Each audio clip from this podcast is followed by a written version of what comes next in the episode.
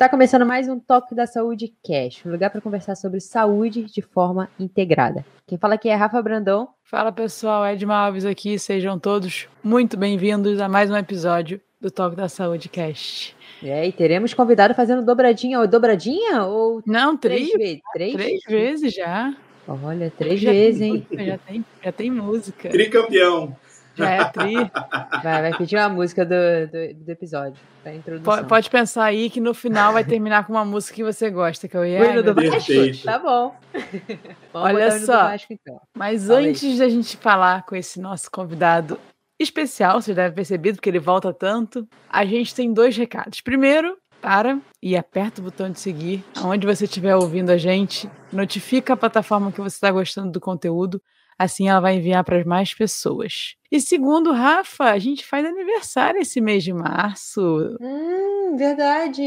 O Dois Toque da de Saúde está né? fazendo dois anos. Dois então, nesse anos. momento, dá Rápido, um hein? parabéns aí pra gente, que a gente merece. Por favor, coloca aquela, aquele, Vai, aquele vai, ter que stories ter, lá. vai ter que ter podcast especial, eh, episódio especial de dois anos, hein? É, vamos pensar no assunto. Acho que fica legal se a galera sugerir pra gente algum assunto, hein, Edma? O que você acha? Boa, A gente já vamos colocar lá aqui da uma- nossa cabeça. Pô, gente, ajuda. É, Quer colocar a caixinha? colocar a caixinha, vamos colocar a caixinha, o povo fala. E Rafa Brandão, hoje você que vai mostrar a importância desse nosso episódio pro pessoal. Por que, que a gente veio conversar sobre diabetes? É, hoje a gente vai falar sobre diabetes, galera. É, é um assunto muito comum. É muito difícil você hoje não conhecer uma pessoa que tem diabetes. E principalmente, é engraçado falar sobre diabetes, porque geralmente as pessoas, ao mesmo tempo que têm dúvidas, elas sabem muitas coisas, mas ainda assim, elas seguem fazendo o que não deveriam fazer. Então a gente vai entender o Cauê por que acontece isso com as pessoas que têm diabetes. E é até legal quem não tem aqui para servir de forma de orientação, né, para você ajudar essas pessoas, porque tem muita gente que conhece sim a doença, mas tem gente que não conhece. Tem gente que não sabe o, o que deve, por exemplo, comer, o que faz para poder ter um- uma vida mais longeva com, com isso, como reverter, né, Cauê? Se é possível reverter, a gente vai falar disso. E, é, Então né, é um Rafa, assunto. é uma doença que requer muitas escolhas, então a família, né, esse suporte que você falou é muito importante. Com A gente vai certeza. falar sobre isso também. Dependendo do tipo de diabetes, está muito relacionado com o estilo de vida, então é aí que o toque da saúde entra também. Então a gente vai conversar com isso, e ninguém melhor do que o Dr. Fábio Cauê, mais uma vez aqui. Cauê, obrigado por você disponibilizar tantas vezes para ajudar a gente, tirar as nossas dúvidas. Com Que certeza isso, você é sempre um prazer estar aqui com vocês e é sempre bom falar sobre situações em que a gente pode realmente ajudar as pessoas. Com certeza. E mais as pessoas que não te conhecem, por favor, se apresente e já quero que você comece por que, que inte- você se interessou em falar em diabetes. Bem, vamos lá. É, primeiramente, só uma breve apresentação. O pessoal já deve ter visto dois episódios aí comigo, mas falando bem rápido. né, tenho dois pós-docs, um doutorado, um mestrado, sou formado em educação física, atuo há mais de 15 anos com grupos especiais, dentre eles diabetes. E sempre foi um interesse meu estudar é, metabolismo de uma forma geral. Antes de eu me enveredar para a área acadêmica, eu tinha uma deficiência, que era justamente a parte metabolismo. Então eu entendia muito bem a parte cardio, mas o metabolismo ainda ficava muito nebuloso na minha cabeça. Não que isso tenha se resolvido, porque metabolismo é algo absurdo, mas hoje a gente consegue lidar um pouco melhor com isso. Então, diabetes está intimamente associado ao metabolismo e basicamente associado ao metabolismo de glicose. Então, falar sobre diabetes é falar sobre metabolismo e falar sobre como o nosso metabolismo às vezes nos prega peças e isso pode levar a gente a desfechos, né, a situações complicadas no nosso dia a dia. E eu acho que é bem conhecido do grande público que existem dois tipos de diabetes, o 1 e o 2. Por mais que a pessoa não saiba explicar muito bem o que é o 1, o que que é o 2, mas eu acho que em algum momento da vida ela já percebeu que tinham dois tipos. Queria que você começasse explicando o que é diabetes e se tem diferenciação dos tipos de diabetes. Quantos tipos de diabetes a gente tem? Perfeito. Bem, antes de explicar diabetes, eu vou explicar bem rapidamente um pouco sobre metabolismo e glicose, porque é, muita gente pensa que é a insulina que leva a glicose para a célula, que faz a, a glicose consumida, não. Primeira coisa, a gente come, o que a gente come né, vai ser absorvido, o que é carboidrato vai sinalizar para o pâncreas, que é quem produz a insulina, produzir insulina, que é um hormônio, e esse hormônio ele é um mensageiro. Ele vai chegar lá na célula, vai se ligar lá ao seu receptor, ou seja, esquema de chave fechadura, a chave encaixou na fechadura, vai avisar. Galera, tem insulina para entrar na célula. Desculpa, insulina não, tem glicose para entrar na célula. Tem glicose para entrar. Então a célula vai se arrumar para abrir as portas para a glicose entrar. Então, basicamente assim que funciona. A insulina avisa, a célula se arruma, abre a porteira, glicose entra. E quem produz a insulina é o pâncreas. Então, tipo, os tipos diferentes de diabetes estão associados ao metabolismo da glicose.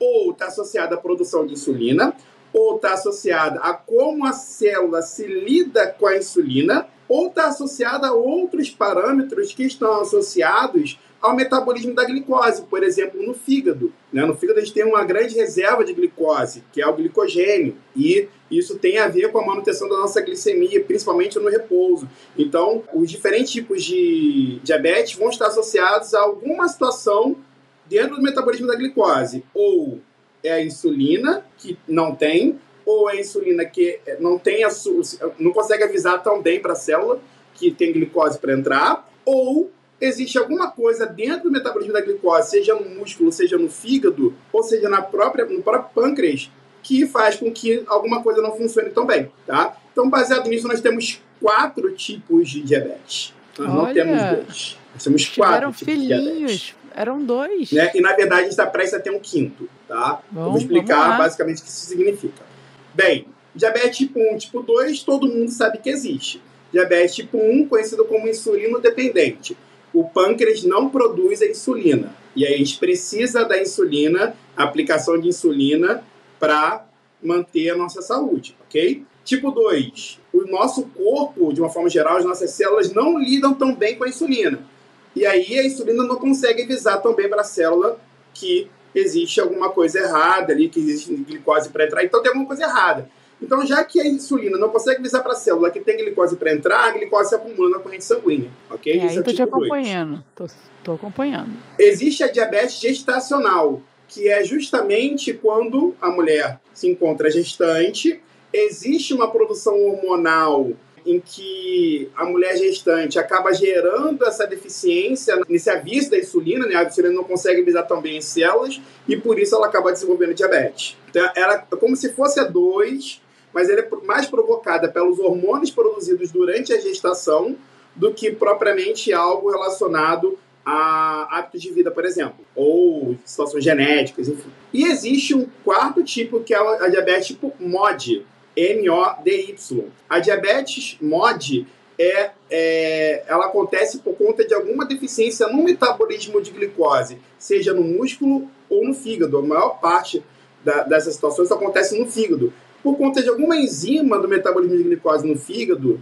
que acaba aumentando a disponibilidade de glicose pelo fígado. O fígado é um grande armazém de, de glicose em forma de glicogênio. Imagina várias coisinhas de glicose juntas, né? Várias moléculas de glicose juntas. Esse é o glicogênio. E o nosso fígado é um grande estoque de glicogênio. E ele utiliza esse estoque para manter a nossa glicemia normal, mesmo durante o jejum. Uhum. E é por isso que a gente não tem uma baixa da glicemia quando a gente dorme, porque o fígado está lá jogando glicose para o nosso corrente sanguínea. Tá, deixa eu ver se eu então peguei. Qual é a diferença do tipo 1 para MOD? Então, o tipo 1 é não produção de insulina. O tipo tá, MOD é alguma deficiência genética ou no músculo ou no fígado que faz com que aumente a quantidade de glicose no sangue. Ah, entendi. É e é uma coisa interessante é que a diabetes tipo MOD, ela não eleva a glicemia a níveis tão altos quanto a gente encontra no tipo 1 ou no tipo 2. Uhum. Né? A glicose fica ali entre 150, 120, 170, porque basicamente a coisa funciona, a insulina funciona, a insulina consegue avisar para o músculo que tá tudo assim, tem glicose ali para entrar só que provavelmente tem alguma coisa jogando mais glicose para fora do que o corpo é capaz de consumir. É como se ela batesse né? nos tecidos e voltasse para a corrente sanguínea. Ela não consegue ser bem processada ela bate na, lá dentro. Não, quando ela bate no tecido, o tecido segura. Uhum. Mas o fígado, ele vai continuar jogando. Entendi. Ele continua jogando. Então o fígado joga mais para a corrente sanguínea do que o, os músculos e outros tecidos é capaz de, é, de consumir. Esse é o tipo MOD, né? Porque grande parte das variações né, dos polimorfismos genéticos que estão associados ao tipo MOD estão lá no fígado, nas enzimas uhum. que cuidam do metabolismo de glicose no fígado. Tá. tá. Entendi. Então, basicamente são esses quatro. Existe um quinto que tá para ser é, colocado como diabetes tipo 3, que é a diabetes no nosso sistema nervoso central. Existem várias evidências, inclusive o uhum. laboratório que eu trabalho lá no Fundão tem um trabalho muito interessante falando sobre isso, né, sobre essa, essa linha de pensamento, onde existe uma resistência à insulina lá no lá no sistema nervoso central, não existe uma captação tão grande de glicose lá no, nas nossas células que basicamente o nosso sistema nervoso central funciona à base de glicose, tá? Então, existe uma deficiência que vai gerando a morte dos neurônios, vai gerando uma lesão, gerando a morte dos neurônios, e isso tem uma relação muito direta com os sintomas do Alzheimer. Então, muitas vezes se confunde com Alzheimer, mas na verdade é uma questão de resistência à insulina no nosso sistema nervoso central. Tá? E isso vai vir, né, é, acredito que em algum tempo, bem pouco tempo, isso vai estar vindo à tona para a grande mídia, para o grande público. Hoje está mais restrito ao meio acadêmico, se discute muito isso no meio acadêmico, mas daqui a pouco vai estar sob o domínio do grande público. Uhum. Nossa, interessante, não sabia de todos esses tipos, principalmente esse último aí que me chocou bastante. É, é assim, diabetes é muito mais complexo do que a gente pensa. Uhum. Né? Muito mais complexo. Em todos os aspectos, tá? Tem gente que pensa que ah, só tomar um remedinho a glicose fica ali baixa, ou então só tomar insulina a glicose fica baixa. Não, não funciona tão bem assim. E a gente vai explicando isso ao longo do nosso é. bate-papo. Legal, então vamos pular para os sintomas. Como é que eu sei que o corpo está começando a dar indícios de uma possível pré-diabetes, por exemplo? Bem, a diabetes foi descoberta. Se tiver diferença, desculpa, Cauê, se tiver diferença, eu queria que você falasse pra gente desses tipos, tá? Por favor. Não, beleza. A, a diabetes ela se caracteriza basicamente por um aumento da glicemia na corrente sanguínea. E quando a gente aumenta a glicemia na corrente sanguínea, a gente aumenta a excreção dessa glicose pelos meios de excreção. O, meio onde a gente excreta mais glicose é a urina. A, a, diabetes foi descoberta a partir da análise de urina de, de pacientes diabéticos e a gente vi, né, se via, se observava muitas formigas no entorno dessa urina, por conta da concentração de glicose que estava mais alta. Quando isso chega a acontecer, é porque a glicose já está lá para 500, 600 e é já algo já de muito tempo. Já uma, uma, uma diabetes não controlada já há muito tempo tá? Mas ela foi descoberta dessa forma. Essa doença foi descoberta dessa forma. Então, uhum. a, a excreção exagerada de glicose é um sintoma. A poliúria, né, o aumento da, excreção, da, da, da excreção de urina, né, o aumento da vontade de urinar é um sintoma. A, a boca seca, a sede, também é um sintoma. E existem os sintomas é, mais associados ao aumento exagerado da glicemia, como, por exemplo, a, o momento da liberação de corpos cetônicos. Então, assim, o hálito, é, o hálito, a gente sente aquele cheiro de acetona. Então, aquele hálito é uma característica de pacientes diabéticos que é, tem ela de forma descontrolada. Uhum. Tá? Então, esses são só alguns sintomas. Mas ela, geralmente, quando está associada ao estilo de vida, por exemplo, diabetes tipo 2, ela, diabetes estacional, ela está muito ali quietinha, incipiente, e ela começa bem lento, bem devagar. Então, às vezes, a gente não percebe, mas a gente já está com diabetes. E a gente só percebe quando é, a gente começa a sentir sintomas que já é quando a, a, a glicemia está muito alta, ela está descontrolada há muito tempo, e é a partir daí a gente começa a, a tentar intervir para controlar. Então, é, quando a doença está associada ao estilo de vida, diabetes tipo 2, diabetes gestacional, ela, ela é muito silenciosa. Ela vem surgindo, ela vem surgindo com o tempo. Agora, no diabetes tipo 1, geralmente é, é detectada na infância, né, ou na, no início da adolescência, isso vem muito rápido, porque a gente sente uma perda de massa magra muito grande, porque diabéticos tipo, têm uma redução muito grande da massa magra, porque não consegue armazenar gordura, não consegue utilizar glicose, vai utilizar o que como fonte de energia? Proteína.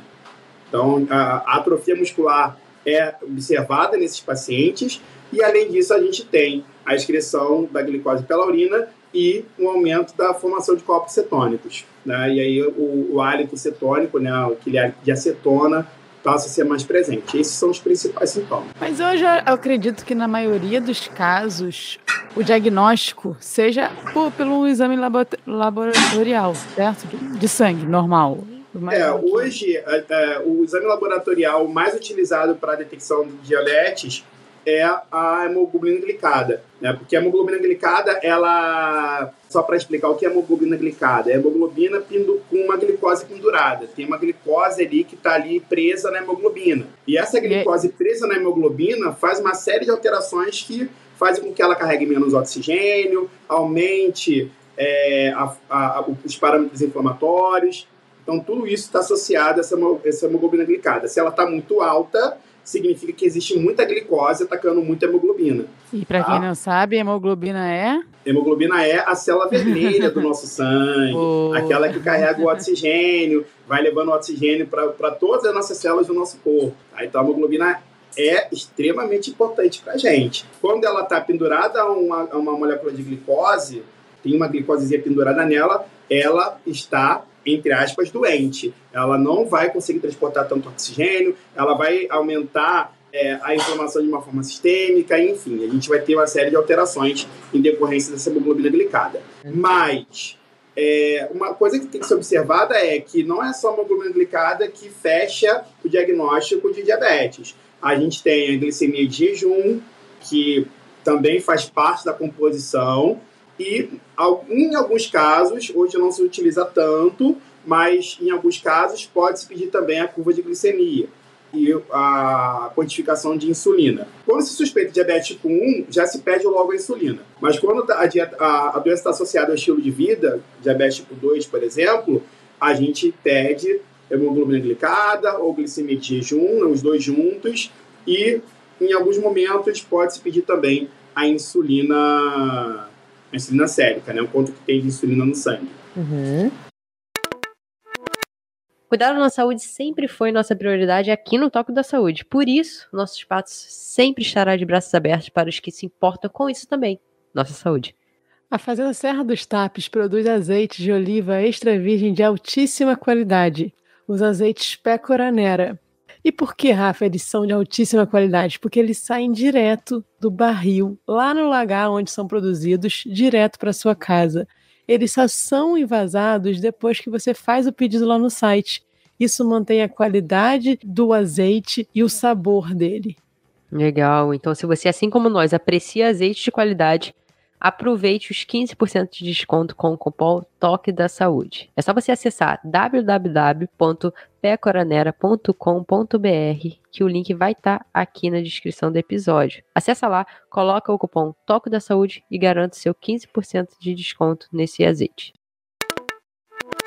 Ô Rafa, não sei se você lembra quando a Flávia veio aqui, a Flávia Junqueira, falar de menopausa ela conversou que, que uma, uma, uma endócrino, que ela é muito fã, faz um trabalho de, sobre diabetes com, com o público que, mais carente, e que o trabalho é tanto, tanto, que você não consegue nem atender a questão da menopausa ou outras questões. A demanda é alta, né? A demanda de diabetes está muito alta uhum. para os médicos. Não sei se você lembra disso. Uhum, então, lembro. Não sei que você a gente tem, aí, um mas... percentual de paciente diabetes está aumentando assim absurdamente. Uhum. É, a pandemia, principalmente, né, gerou um aumento da, da quantidade de pacientes com diabetes de uma forma assim explosiva. Uhum. Legal, né? vamos falar um Porque pouquinho disso. alterou o estilo de vida, né? É, então. Quando você fala sobre estilo de vida, o que, que isso significa para as pessoas que estão ouvindo? É, estilo de vida é aquilo que você faz no seu dia a dia. Né? Ah, e aí, mas... vamos supor. Pode falar, pode falar. Quando você falou sobre a gente se alimenta e a glicose se transforma, entra lá, a glicose vira a nossa energia. É, queria que você falasse um pouco mais sobre isso, essas escolhas dos alimentos. Perfeito. Alguns, tá? Bem, é, é muito importante a gente falar sobre isso, Edman.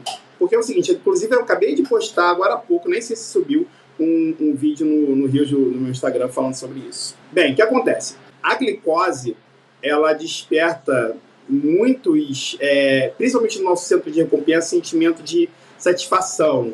Então, qualquer coisa doce vai ser muito prazerosa para o nosso cérebro. Então, a gente tende sempre a optar por, por um paladar mais adocicado.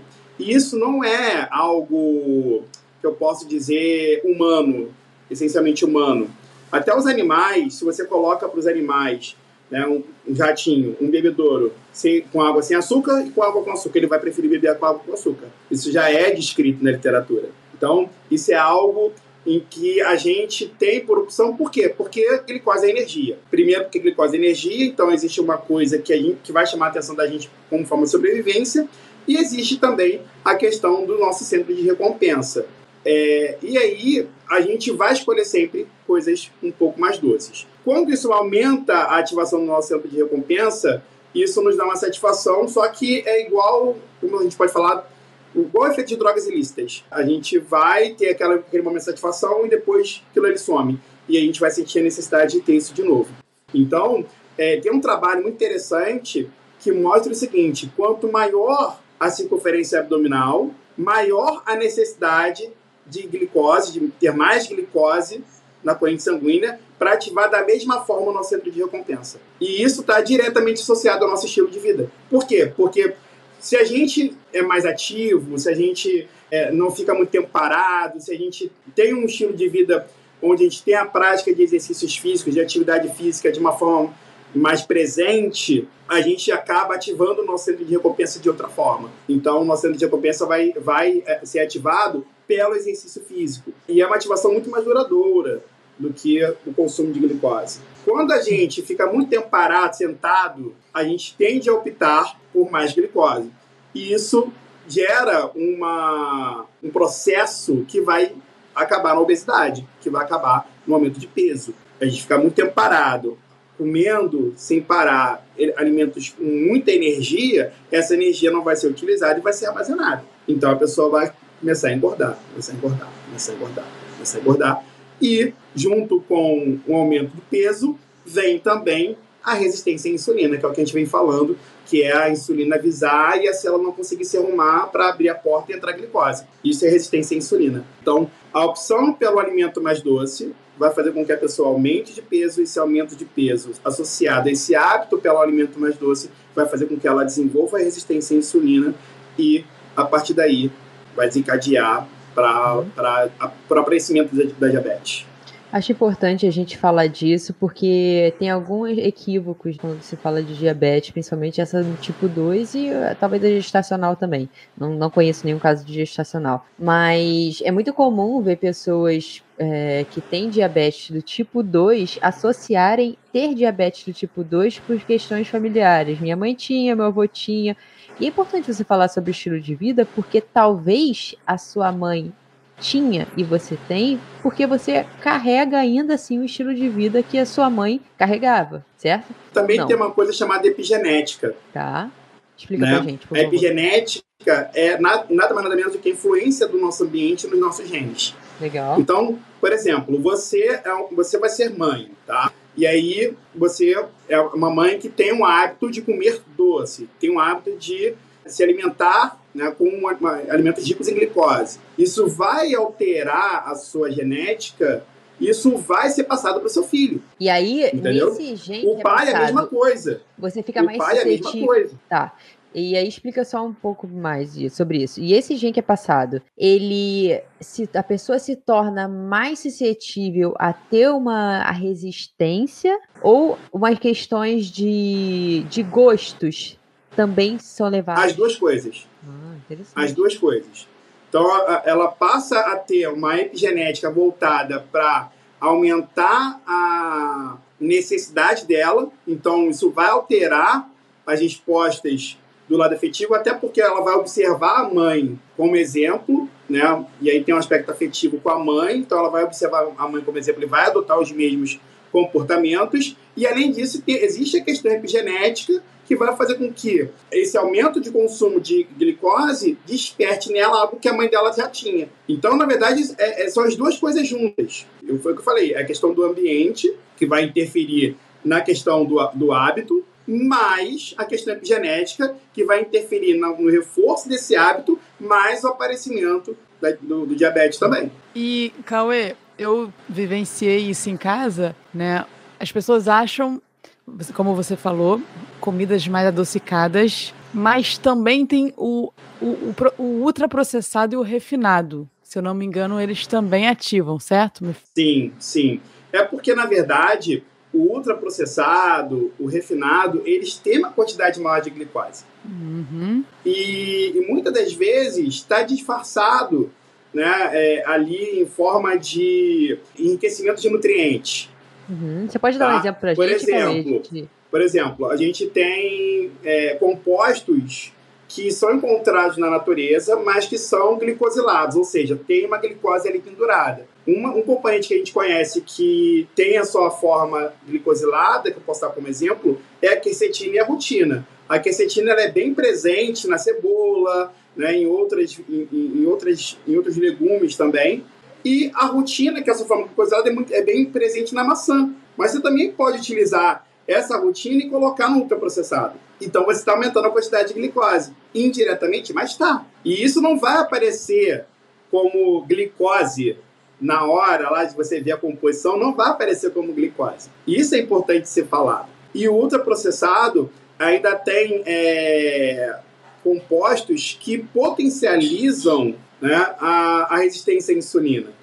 Alguns compostos, alguns conservantes, alguns acidulantes, eles potencializam essa resistência à insulina. Ah, os, principalmente os acidulantes, né, os, é, o que geram o sabor doce ali, né, principalmente os adoçantes, eles podem não despertar para captação de glicose, né, não desperta a sinalização para captação de glicose, ou seja, você não vai ter glicose ali para ser captado, mas dispara o centro de recompensa para você comer mais glicose. Interessante, cara. É, é, é, bem, é um, é um conhecimento que que não adianta ter ele superficial, né? Principalmente as pessoas que convivem ou que têm essa doença. Exatamente. E, e muito, a gente tá...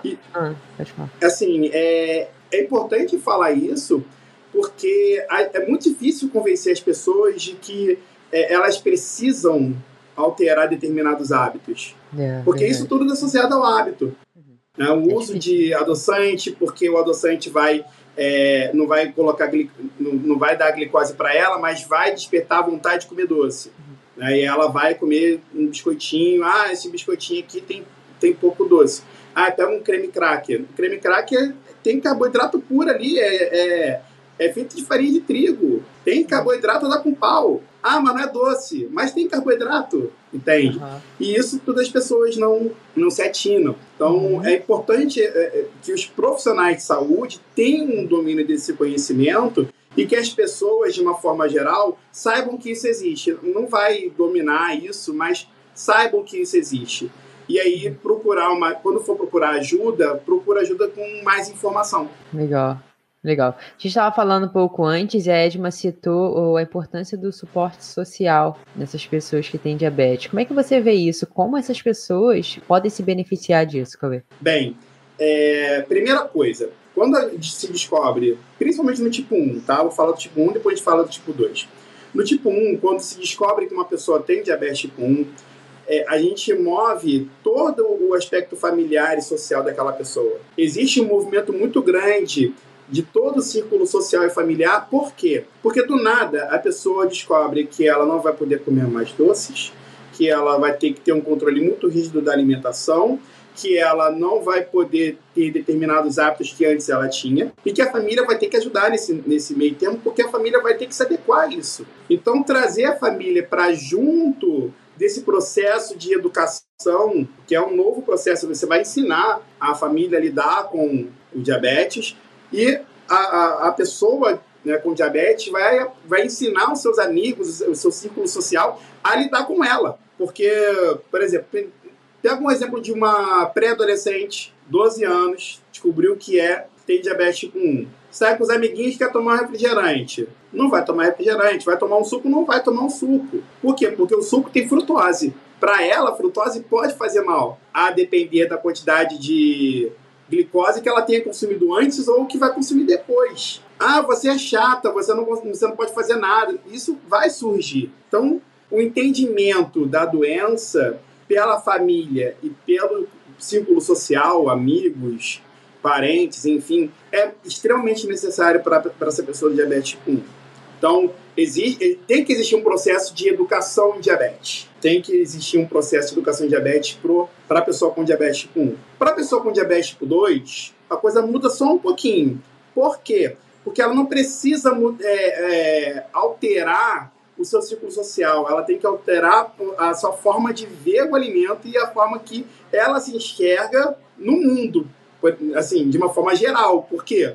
Geralmente essa pessoa vai ser uma pessoa sedentária, ela não vai, é, não vai ser uma pessoa que pratica atividade física, vai ser a pessoa que tem uma, um consumo muito grande de glicose durante a vida dela inteira e muito provavelmente a chance dela ser obesa é muito grande também. Então ela vai ter que se ver nesse espaço e falar o que, que eu posso fazer para mudar. E aí às vezes é nem o que eu posso fazer para mudar, é o que eu consigo fazer nesse momento para começar um processo de mudança. Porque é, uma coisa que a gente já, é, já sabe é que quando a pessoa ela adota uma meta para si, ela engaja mais do que quando adota uma meta para ela. Então, dentro do processo de educação em diabetes, dentro desse processo de educação em diabetes, para a pessoa com diabetes tipo 2, a gente precisa observar justamente isso. O que você pode fazer nesse momento, agora, para começar esse processo de mudança. Porque vai ser um processo, não vai ser agora que você vai mudar tudo. Não vai ser agora. Mas isso tem que começar. Isso tem que começar a acontecer. E tem que ser um processo, não pode parar. Então, é um processo contínuo, tem vários profissionais que têm que atuar nesse sentido: professor de educação física, nutricionista, médico, psicólogo ou psiquiatra, enfim. Dependendo da situação, precisa de inúmeros profissionais para atuar com essa pessoa. Muito interessante isso, porque é, dos, dos profissionais a gente vai falar um pouquinho mais para frente, mas eu queria focar nisso, no círculo social e na família. Porque vamos, vamos dar o exemplo do diabetes tipo 2. A pessoa está no processo de mudança, já é difícil para ela negar aquele ambiente que ela está, começar a ver é, as coisas diferentes. Daí vem uma mãe ou um pai e fala assim: Ah, mas domingo pode, come e pode comer um pouquinho, porque ainda não entendeu a gravidade da coisa mesmo. Exatamente. Daí a pessoa estava lá naquele processo, cede. Aí ela cede no domingo, e aí para voltar tudo é mais difícil. Então, às vezes, esses pequenos estímulos, amigos que, pô, saem para jantar, aí você não quer a sobremesa. Aí o amigo, ah, tá de sacanagem, né, não sei o quê, come aí o doce, pô, divide aí, pega uma colherada. Então, talvez ser um pouco mais comunicativo, saber explicar pro teu amigo, pra tua família, olha, eu preciso da sua ajuda, não me oferece. É muito difícil para mim negar eu vou precisar que você realmente não me ofereça, eu vou, eu, eu tô precisando de ajuda. Isso é muito interessante, muito, muito legal. Principalmente, Edma, precisa que a pessoa entenda o quadro dela e queira mudar. Isso é extremamente importante. Eu tenho um, um colega, um conhecido que ele tem diabetes tipo 1, ele, diabetes tipo 1, né? Já há algum tempo. E, assim, ele não aceita. Ele toma a insulina dele, vê a glicose dele duas vezes por dia, mas ele não aceita ter diabetes tipo 1. Então ele vive como se não tivesse. Ele continua bebendo, ele continua fazendo o que ele gosta de fazer, não pratica atividade física e continua fazendo. Ele não aceita, simplesmente não aceita. Se a pessoa não aceitar o quadro, eu estou colocando esse extremo para fazer as pessoas entenderem, porque daqui, daqui a pouco, de uma hora para outra, ele pode ter uma cetoacidose diabética e simplesmente a partir dali para o melhor. Né? Eu bater na madeira aqui três vezes, mas pode ser que isso aconteça. Não está livre disso. E existem outras consequências do diabetes que vão, é, assim, são mais crônicas, né? não são tão agudas assim, né? não acontece de imediato, mas são mais crônicas e podem gerar diversos problemas, né? diversas situações que não poderiam ser evitadas simplesmente se a pessoa conseguisse realmente manter os hábitos mais é, compatíveis com o quadro clínico. Sim, é o primeiro ponto mesmo. Mas vamos começar a resolver a vida dessas pessoas, Fábio Cauê. Agora a gente vai chegar aqui com a solução. A pessoa já aceitou, já entendeu que é um processo sistêmico de muitas escolhas e ela quer melhorar. Quais tratamentos tem a gente tem são necessários? Se você quiser dividir por tipo, para ficar mais claro. E aí depois a gente vai falar da nossa queridinha, né, da atividade física. Primeira coisa que a gente precisa entender: diabetes tem que ser tratada de forma medicamentosa. Diabetes tipo 1, você tem que ter um esquema de insulina, e diabetes tipo 2, você tem que ter medicações hipoglicemiantes. Então, você tem, tem um tratamento medicamentoso, o controle imediato de médio e longo prazo, tá?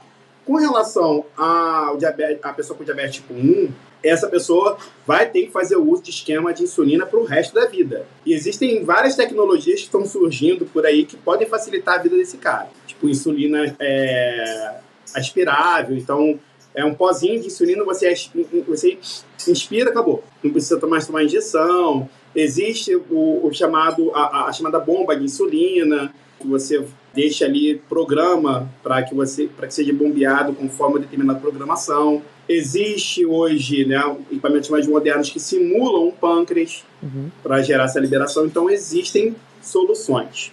Aqueles ah. adesivos, eles também são no, no tratamento, Cauê? Não, aqueles adesivos são para identificar a glicemia. Hum, tá? Entendi. Mas só que foi importante você falar isso.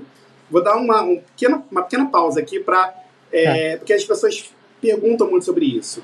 Existe uma diferença muito grande de você tomar a glicemia no dedinho e tomar a glicemia aqui, tá? A glicemia do dedinho a gente chama de glicemia capilar, tá? Por quê? Porque a gente pega de um capilar, a gente fura o dedo, sai de um capilar, coloca ali no aparelho e ele vai ler. A que a gente pega aqui é chamada glicemia intersticial. Ela está no interstício ali. E às vezes, a capilar, aliás, na maioria das vezes, a capilar acaba sendo muito mais exata naquele momento do que intersticial. Então, se eu quero saber a glicemia de momento, eu tenho que usar capilar. Se eu quero fazer acompanhamento de longo prazo, eu posso usar intersticial, ok? Uma não faz com que eu tenha que evitar a outra. Usar o equipamento que lê a glicemia intersticial não vai fazer com que eu tire a, o, meu glicosímetro é, da, da minha bolsa. Ele tem que estar ali, ok? Perfeito. Até porque, por exemplo, a decisão tem que ser tomada para aplicar insulina, caso a, a, glicemia esteja alta, é baseada na glicemia capilar, não na hum. glicemia intersticial. Entendi. Até porque a pessoa, a pessoa tem nesse, com esse adesivo no braço, que é colocado geralmente ali no braço, a pessoa tem acesso a quanto está a glicemia dela por meio de alguma coisa? Tem, ela, ela, é, esse adesivo, esse adesivo, ele possui um transmissor NFC. Uhum. E aí ele coloca o aparelhinho aqui, clique, já aparece. Ah, legal tem algumas marcas que trabalham com esse, identificando essa, esse tipo de glicemia, tá? Uhum. E, mas mas para você tomar insulina, a capilar é que vai te dar a melhor informação. A intersticial tá aqui, você vai no longo prazo, assim, você está usando há um mês, dois meses, você já, já sabe quando o aparelho te diz tendência de alta, tendência de baixa, beleza. Aí ali o glicosímetro para pegar capilar só vai ser já vai ali como um acessório caso precise. Mas de uma forma imediata glicemia capilar vai ajudar na tomada de decisão para inserir a, a insulina ou não. Isso na pessoa com diabetes tipo 1 beleza na pessoa com diabetes tipo 2 ela vai avaliar a glicemia dela em alguns momentos por exemplo, é, ela pode avaliar em jejum, ela pode avaliar no pós-prandial, para ver como é que está o comportamento da glicemia ao longo do tempo. Mas não é uma necessidade ficar vendo o tempo todo. Não existe essa necessidade. E uma coisa que é comum, independente se é diabetes tipo 1, tipo 2, gestacional ou MOD, é primordial para que haja o controle da glicemia. Eu duvido vocês acertarem. Eita, mas é prova, gente. Não vi é, Acho essa. que é o nosso queridinho. Gente, claro que vocês vão acertar, vocês são expertos nisso. O exercício físico, a atividade física, ela é, é fundamental no processo de, de tratamento. Ela, é, ela faz parte do tratamento. A atividade física faz parte do tratamento, assim como a dieta faz parte do tratamento. A, di a dieta com, é, com baixo ou médio teor de, de glicose no diabético diabético tipo 1, no diabético tipo 2 também moderando a, a, a glicose, mas inserindo exercício físico no meio. Tem que ter o exercício físico. E no, e a, assim, no diabetes tipo 1, o exercício não tem tanta influência no quadro, mas tem influência nos desfechos. Por exemplo, é, pessoas que fazem exercício físico de força vão ter muito é, menos tendência de ter é, a, a, a, uma das complicações do diabetes, que é a neuropatia periférica. Se manter a glicemia normal durante a maior parte do tempo, dentro da meta que a gente fala, a neuropatia periférica ela surge, ela vem com muito menos agressividade quando vem e a chance de aparecer é muito menor. Por quê? Porque você está treinando aquele músculo, você está fazendo com que aquele músculo seja ativado o tempo todo. E a neuropatia periférica é basicamente a morte daquele neurônio motor que vai fazer com que haja perda de um, de determinado movimento. E perdendo aquele determinado movimento vai facilitar a, a, a, diminuição da circulação no local. A neuropatia periférica é responsável por grande parte das amputações de dedo e pé que acontecem em pacientes com diabetes complicada. Sim. Então, o exercício físico vai diminuir a chance desse desfecho terrível acontecer. Gente, se me é. dá um nervoso, meu pé sua. Além disso, o exercício físico pé. vai evitar atrofia muscular. Vai fazer. Porque a, a atrofia muscular no diabetes tipo 1 é muito presente. Então, o exercício de força vai evitar que haja né, essa, essa diminuição de massa muscular de forma tão agressiva, ok? No diabetes tipo 2, a coisa melhora ainda mais, porque no diabetes tipo 2, o exercício físico pode, inclusive, fazer com que haja uma diminuição da quantidade de remédio que você toma, ou até mesmo retirar os remédios da sua rotina. Tá? Tem vários trabalhos científicos que mostram isso, que o exercício físico em pessoas com diabetes tipo 2 é capaz de diminuir a dose, diminuir a quantidade de medicações ou até mesmo retirar essas medicações da rotina dessas pessoas. Por quê? mudou, fez parte da mudança dos hábitos de vida daquela pessoa. Olha que maravilha. É uma maravilha. Pô, e sem exercício físico a pessoa não vai conseguir isso. Ela pode fazer dieta, ela pode diminuir a quantidade de glicose que ela consome, mas sem exercício físico ela não consegue esse tipo de resultado. Uhum. Isso é o mais importante preferencialmente treinamentos de força? Bem, assim, o treinamento de força ele vai ajudar uma, de uma forma, o treinamento aeróbico vai ajudar de outra, tá? Isso é muito importante falar. O exercício físico de força, vai atuar basicamente melhorando a captação de glicose. E a gente tem uma resposta muito significativa do treinamento de força no aumento da captação de glicose, ok? E o exercício aeróbio vai atuar diminuindo a resistência à insulina, diminuindo aquilo que provoca a resistência à insulina. Né? Porque existem algumas moléculas que são produzidas, né? algumas adipocinas, moléculas produzidas pela, pelas nossas células de gordura, que vão fazer com que haja uma maior resistência à insulina, principalmente aquelas produzidas pela nossa gordura visceral. A gente pode dar um exemplo aqui que é a resistina. É uma molécula que é produzida na nossa gordura visceral e ela diminui a ação da insulina no músculo. E a gente só consegue diminuir gordura visceral realizando exercícios aeróbios, que vão elevar um pouco mais a quantidade de catecolaminas, que vai aumentar, vai potencializar a utilização, a mobilização dessa gordura que está lá no abdômen. Então, as duas coisas vão ajudar o exercício de força, aumentando, potencializando a captação de glicose de forma é, independente da ação da insulina, tá? E o exercício aeróbio também faz isso, tá? O exercício aeróbio também é capaz de fazer isso, ele também é capaz de potencializar a captação de glicose independente da ação da insulina, mas reduzindo né, a produção de de moléculas, de substâncias que vão gerar essa resistência, o exercício aeróbio consegue atuar de maneira mais efetiva, beleza? Muito, muito beleza. Uma aula, Fábio Cauê. A gente conversa aqui no Talk com os dois públicos, Fábio. A gente fala tanto para o praticante de atividade física, né, pro, que se interessa por saúde, como para o profissional de saúde. Então, essa pergunta vale para os dois lados. Qual, qual preocupação, ou se eu sou diabética ou conheço alguém que é, ou se eu sou profissional que trabalho com algum cliente diabético, qual preocupação eu tenho que ter durante o treino? Eu tenho que ficar prestando atenção em algo especial? Perfeita essa pergunta, Edna. Perfeito. Porque a, atenção, principalmente é, com o diabetes tipo 1, com a pessoa com diabetes tipo 1, ela é fundamental. Na, na, a atenção na glicemia. Por quê? Bem, vamos lá. O, a pessoa com diabetes tipo 1, ela utiliza insulina. Essa insulina ela é injetada. E a insulina é, que ela injeta pode ser de diversos tipos. Existe insulina de ação lenta, ultra lenta, rápida, ultra rápida.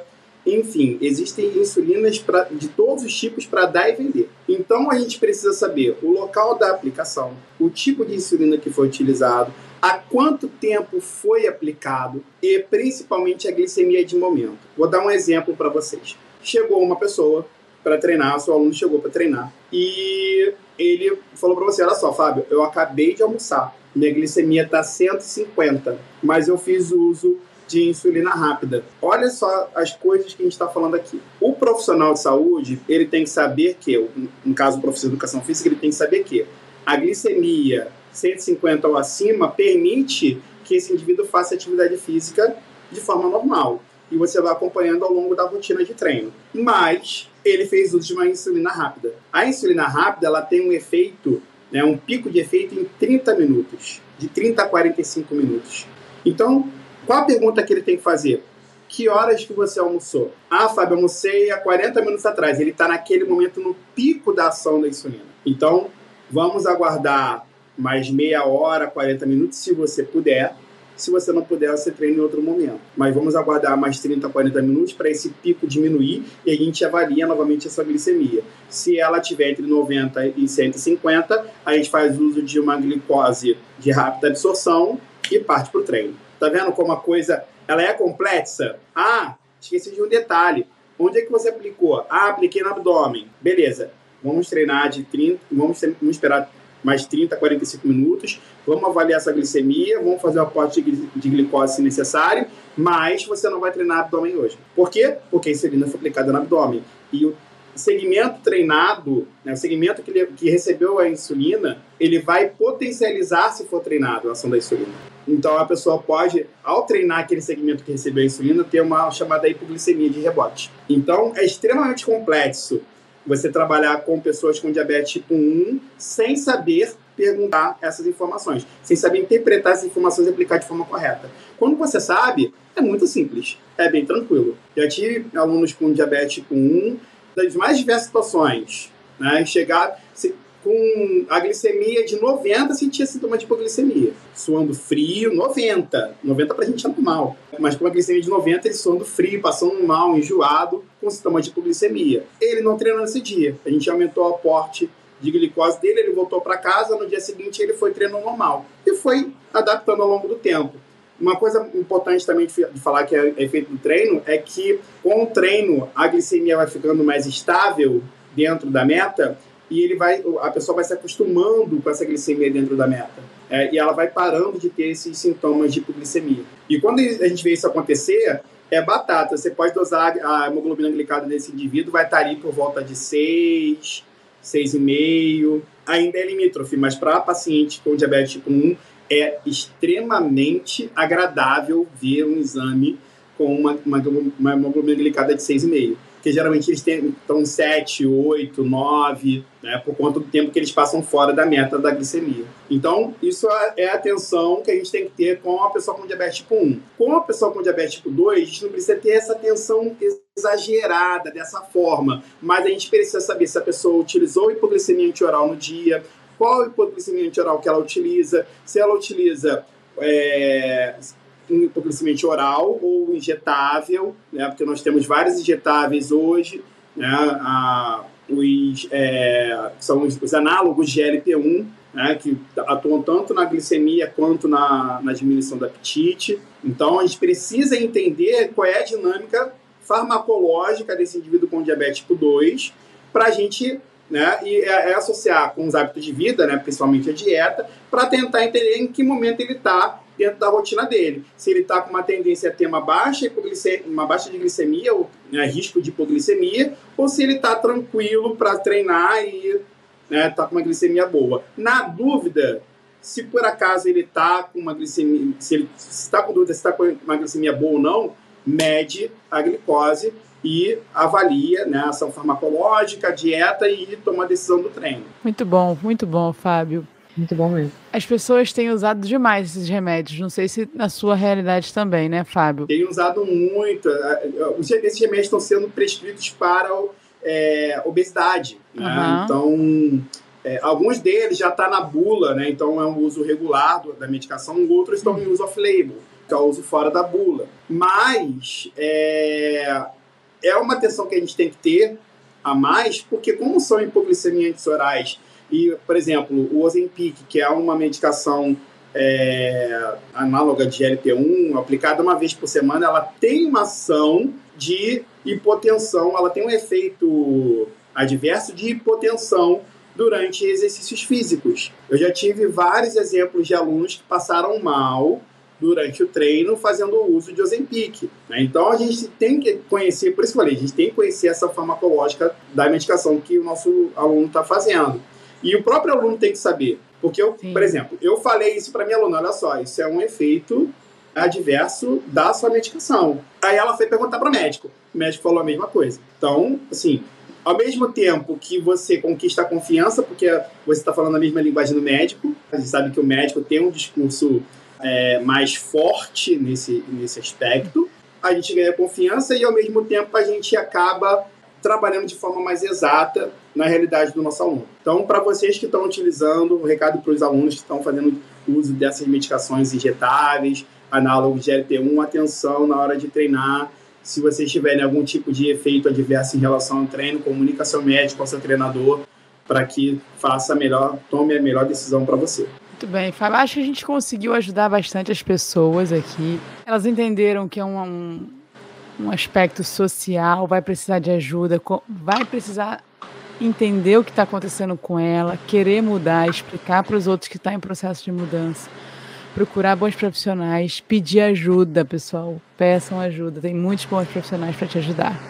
É, eu só queria deixar mais um recado aqui, se fosse possível. Por favor. É, uma atenção muito grande que a gente precisa ter justamente para evitar aquele quadro de amputação que a gente que eu falei anteriormente. Uhum. Atenção com autocuidado. Tá? O, o, paciente com diabetes ele tem que ter uma atenção muito grande com o autocuidado. Por quê? Porque ao não observar pés, ao não observar local de aplicação, a não observar é, a diminuição de acuidade visual, ele pode estar sujeito a situações que são extremamente desconfortáveis. O pé diabético é um pé que precisa de muito cuidado, ele precisa ser observado todo santo dia, porque as feridas simplesmente não cicatrizam. Isso pode levar né, a risco de necrose e possivelmente amputação. Aplicações de insulina sempre no mesmo local podem levar a deformação no local.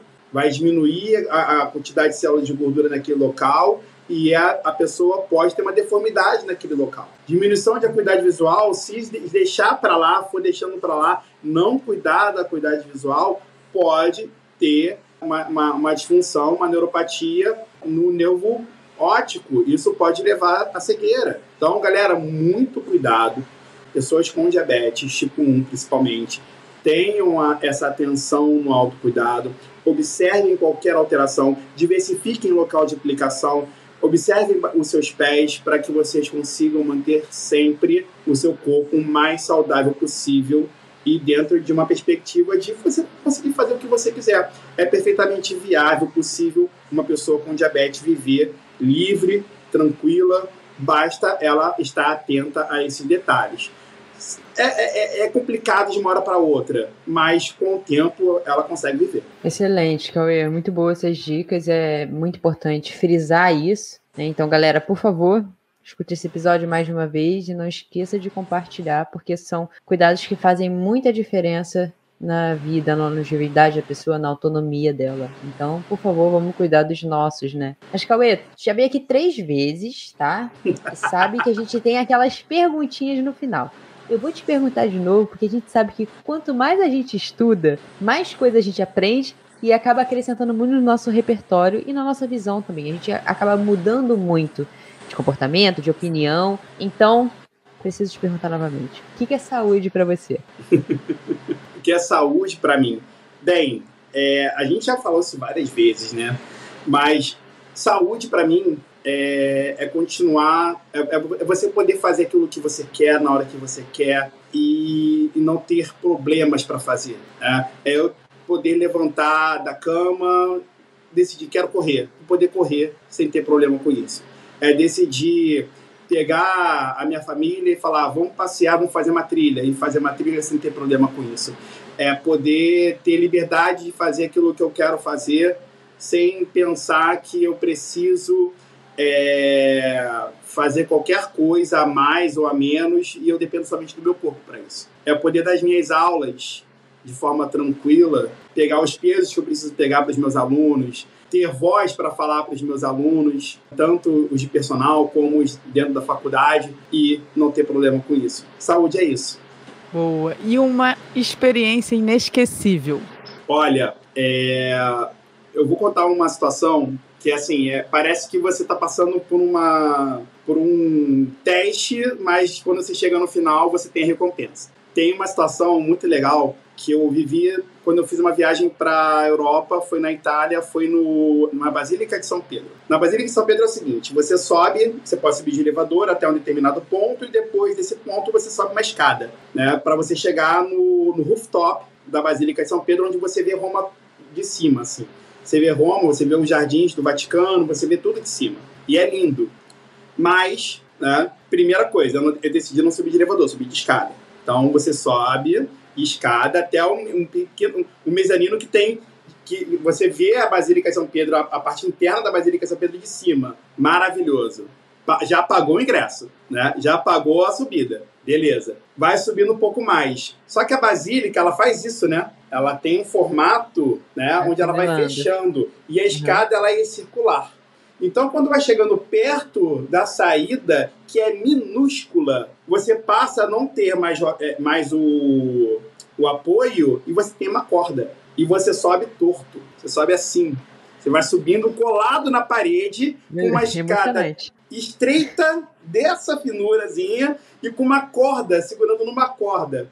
E aí você vê pessoas de 70, 80, 90 anos subindo aquilo e você fraquejando. Não, não, não, não, sem coisa. Não, sério, pessoas de 70, 80 anos subindo aquilo ali, felizes. Uhum. Felizes. Vamos lá, meu filho, vamos lá, adiamo, adiamo. E, e, vai. Mas chegou lá, a recompensa é indescritível. Né? Você vê Roma de cima, você vê os jardins do Vaticano, você vê né, é, uma beleza de uma cidade que passou por.